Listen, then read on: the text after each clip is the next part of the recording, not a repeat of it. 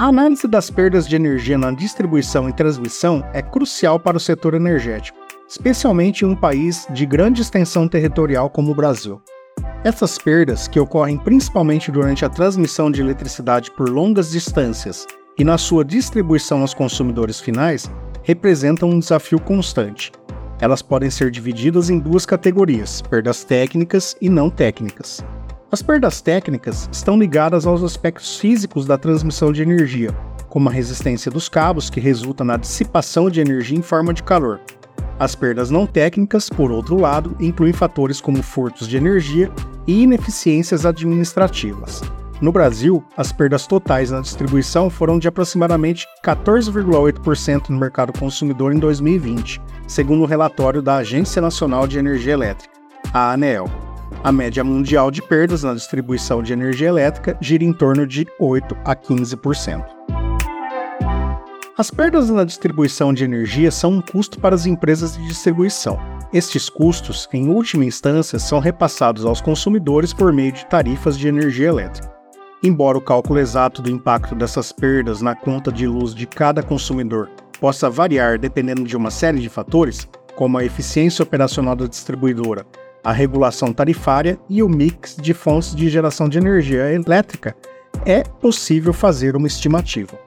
Por exemplo, se considerarmos que as perdas representam um custo adicional para as distribuidoras e esse custo é distribuído igualmente entre os consumidores, pode-se estimar que um percentual das tarifas de energia é destinado a cobrir essas perdas.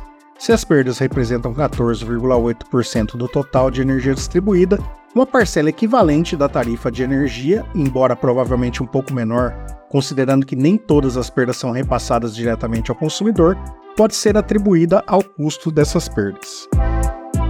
Há uma predominância de fontes hidrelétricas no Brasil. Apesar de serem renováveis e terem baixa emissão de gases de efeito estufa durante a operação, as hidrelétricas geralmente não estão próximas aos grandes centros de consumo, como cidades e parques industriais, o que pode aumentar as perdas técnicas.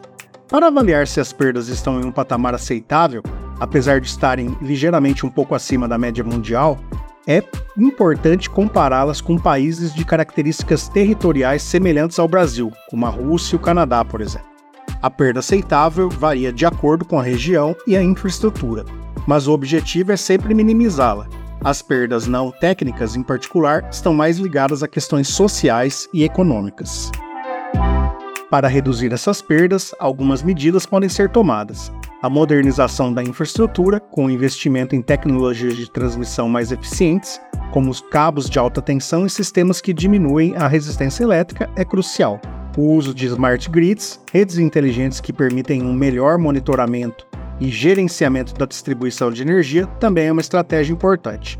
Combater o furto de energia com medidas mais rigorosas e tecnologias de detecção e prevenção é essencial, Além disso, educar e conscientizar a população sobre os custos e impactos das perdas de energia, promovendo um uso responsável, é fundamental. Investir em energias renováveis que permitam a geração de energia mais próxima aos centros de consumo pode reduzir necessidade de longas linhas de transmissão e, consequentemente, as perdas técnicas. Isso é evidente na mini e micro geração distribuída. É importante enfatizar que a redução das perdas de energia não só melhora a eficiência do sistema energético, mas também contribui para a sustentabilidade ambiental. Isso diminui a necessidade de geração adicional de energia, muitas vezes de fontes não renováveis. A regulação por incentivos da ANEEL visa limitar o repasse das perdas não técnicas aos consumidores, incentivando as concessionárias a serem mais eficientes. A redução dessas perdas traz múltiplos benefícios, melhorando a eficiência energética, contribuindo para a sustentabilidade ambiental e promovendo a justiça social. Por hoje é só e até o próximo programa.